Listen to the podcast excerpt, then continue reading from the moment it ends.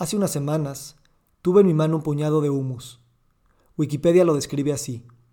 El humus es la sustancia compuesta por ciertos productos orgánicos de naturaleza coloidal que proviene de la descomposición de los restos orgánicos por organismos y microorganismos descomponedores como hongos y bacterias. Se caracteriza por su color negruzco debido a la gran cantidad de carbono que contiene. Se encuentra principalmente en las partes altas de los suelos con actividad orgánica. Leer esta descripción es como tener un puñado de tierra en la mano. Ok, ya entendí. Ahora déjame sacudirme y seguir adelante con mi día. Pero esta vez no tenía forma de continuar con mi día, porque tenía un puñado de tierra en la mano y al doctor Dieter Lenoir contándome lo que ahí sucedía. Esta tierra que tienes en tus manos es tierra viva. El humus es la capa que permite que se desdoble la creatividad biológica. Es el sustrato totipotencial de nuestra existencia. En una cucharada de tierra hay un universo enorme Ahí viven 8 mil millones de bacterias, más que los humanos que hay en la Tierra. Nosotros conocemos una que otra cepa, tal vez entre el 3 y el 5%, y solo las conocemos por nombre taxonómico, es decir, su nombre en latín y su lugar en la tabla de categorías. Pero no las conocemos por su función, tampoco por su interrelación o su simbiosis. Les dimos un nombre, pero no nos sabemos sus canciones. Hemos llegado a tal nivel de darwinismo que pensamos que solo el fuerte sobrevive, Pensamos que hay mutación intergeneracional y ahí se acabó el cuento. Pero olvidamos que el suelo es el que genera la posibilidad evolutiva. Aquí, en tu mano, es donde todavía se encuentra la memoria primordial de las primeras células de nuestra existencia. Este gran milagro en el que ya nadie repara, de un tiempo en el que en la Tierra solo había minerales, y entonces apareció la primera chispa de vida. Y de ahí, de ese pequeño Big Bang, se desdobló toda la diversidad que conocemos. Tus ojos, tus oídos, estas notas de mi voz que entran a la tuya. Mi mano tiembla y yo escucho. El humo se estabiliza los procesos de fermentación y descomposición. La tierra se forma a través de materia orgánica y esta materia nutre el humus. Imposible imaginarnos todo ese universo infinito de hongos, bacterias y virus. Entonces, cuando la planta llega a su fin, o al menos el fin como lo hemos definido los humanos, cuando pasó toda su vida sacando nutrientes del subsuelo y de la luz, Ahora le toca retornar su materia orgánica a la tierra, y toda ella es transformada en vida. Por eso Goethe dice, la muerte es la obra maestra para generar vida. No es una obra, es la obra, me dice Dieter con sus ojos azules bien abiertos. Y yo, en estos momentos estoy y no estoy aquí. Tal vez mi muerte no es mi muerte. Entonces, cuando decae esta materia de luz condensada, hay un ejército que lo sabe decodificar y reordenar no nada más para alimentarse, sino para aumentar el nivel del humus, este bello sustrato que yo he llamado el pecho materno de toda la existencia, y que ahora tú sostienes esa abundancia en tu mano. Y luego llega la lombriz, querido Víctor. Aristóteles le llamaba el intestino de la tierra, la gran alquimista, porque es capaz de tomar una molécula de calcio y regresar cinco, así una de nitrógeno y regresar siete. ¿Cuándo fue la última vez que alquimicé algo así en mi vida? entre mayor diversidad biológica, sin que se are la tierra y se rompe con tractores, químicos y pesticidas. La tierra va generando este cúmulo de complejidad, así que para cuando la semilla cae en este sustrato totipotencial, tiene todas las fuerzas salutogénicas de inicio para que no se enferme. Porque la enfermedad es solo una sugerencia al agricultor, un susurro al oído de que algo está haciendo mal, como la enfermedad, cuando ésta le sugiere al paciente que algo está haciendo mal. Pero lamentablemente vemos la enfermedad como una sugerencia para comprarle a Monsanto químicos para su erradicación y medicamentos para su supuesta curación. Ven, acompáñame al invernadero. Y en lo que voy siguiendo sus botas verdes, me digo que esto se siente como un ataque de ansiedad, pero de asombro. Voy recontando ideas, conceptos, preguntas, reflexiones, arrepentimientos, esperanzas. Algo se me escapa y tengo todo. Pero acelero el paso para alcanzar este alto alemán que conoce esta tierra tal vez mejor de lo que conoce sus propias emociones. El invernadero, por supuesto, tiene 24 horas de música clásica. Ningún parque botánico a los que he ido, ni en California o Singapur, se le asemeja. Sobre todo porque aquí solo entra la gente que está lista para escuchar un llamado. Es un santuario privado, un altar de rezos al que no se le puede comprar membresías, al que solo entras porque de alguna forma tenías que estar aquí. ¿Cuántas especies hay? Pregunto en automático. Él me mira como diciendo, ¿sigues empeñado en seguir contando?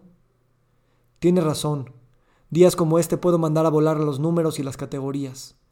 La música clásica tiene una profundidad estructural y matemática que solo los maestros comprenden, pero los genios componen más allá de ella. El universo puede estar escrito en matemáticas, pero solo podemos realmente vivirlo cuando los lenguajes se confunden y colapsan. Esta me la traje de Ceilán, esta me la regalaron unos amigos de Chipre. Esta hermosura morada, mírala por favor. De camino al laboratorio vamos hablando de glifosatos, pesticidas, biocapacidad, huellas de consumo y el síndrome de colapso colonial, que es todo lo que está sucediendo con las abejas y los polinizadores. Se están acabando. Hablamos de diabetes, de cáncer, de autoinmunes, pero pronto, entre mis tenis y sus botas con lodo, los significados de estas enfermedades dejan de quererse definir igual. ¿Sigues empeñado en entenderlo? Sí Coca-Cola y el gobierno, sí los Oxos que están por todas partes, sí el sistema obesogénico, corrupto, ciego, industrioso e imparable. Sí, sí, sí. Pero este panorama me quita las ganas de seguir culpando, me quita las ganas de seguirlo explicando con más lenguajes. Somos humus, no homo, no sapiens, no antropos, solo composta. Y esto no es decir poco. Ahora pasamos por una pequeña cabaña en medio del bosque. Una banca, un escritorio, una cama. Parece el cuarto de Van Gogh. Y no hay baño. Bueno, sí, todo lo que está afuera. Y la regadera es el río. Aquí viví 16 años, querido Víctor. Todos podemos decir que nuestros doctores vivieron 10 años en hospitales aprendiendo y practicando la medicina. ¿Quién puede decir que su doctor vivió 16 años solo en una cabina en medio del bosque? Este Zach Bush mexicano este Carl Sagan de la ecomedicina, aquí es donde se hizo. Por eso, ahora entiendo, este hombre es medio raro en sus interacciones multitudinarias. Protege su tiempo, energía y silencio.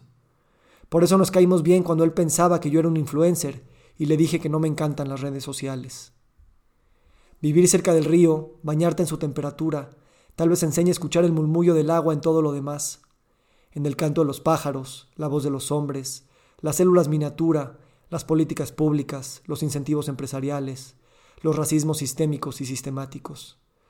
Tal vez a uno le crece la certeza de que hay una continuidad entre la voz del agua y la voz del hombre, aun cuando nos empeñamos a escucharnos de forma exclusiva y excluyente. Este médico se convirtió en agricultor y por eso se convirtió en médico. Ahora nos dirigimos a la cava donde se secan las hierbas y las plantas para hacer medicinas y té. Hablamos de la magia de la permacultura, el biodinamismo, los cultivos orgánicos, la repartición justa, la economía del bien común, el sueldo que en el rancho se paga a la gente, que es tres veces arriba del promedio de la zona.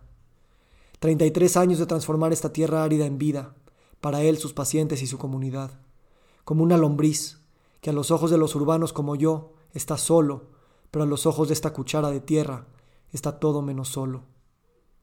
Tal vez por eso se apellida Lenoir, el negro, como el color del humus totipotencial al que aspiramos y al que volveremos todos. La palabra permacultura es una contracción de permanent and culture, que originalmente se refería a la agricultura permanente, pero se amplió para significar también cultura permanente.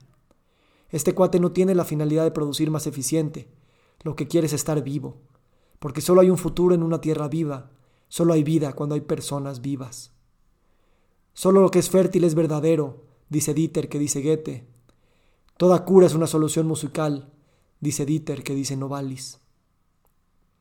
Cuando llegué a casa de este ermitaño hace unas horas, sabía que conocía solo la mitad de este hombre, lo que aparece en redes, lo que nos cuentan de él.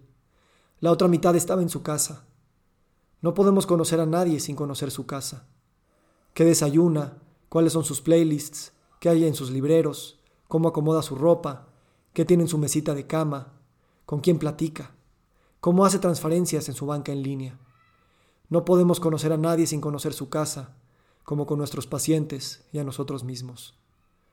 Antes de terminar el recorrido, nos detenemos en un mirador donde se aprecia todo el rancho.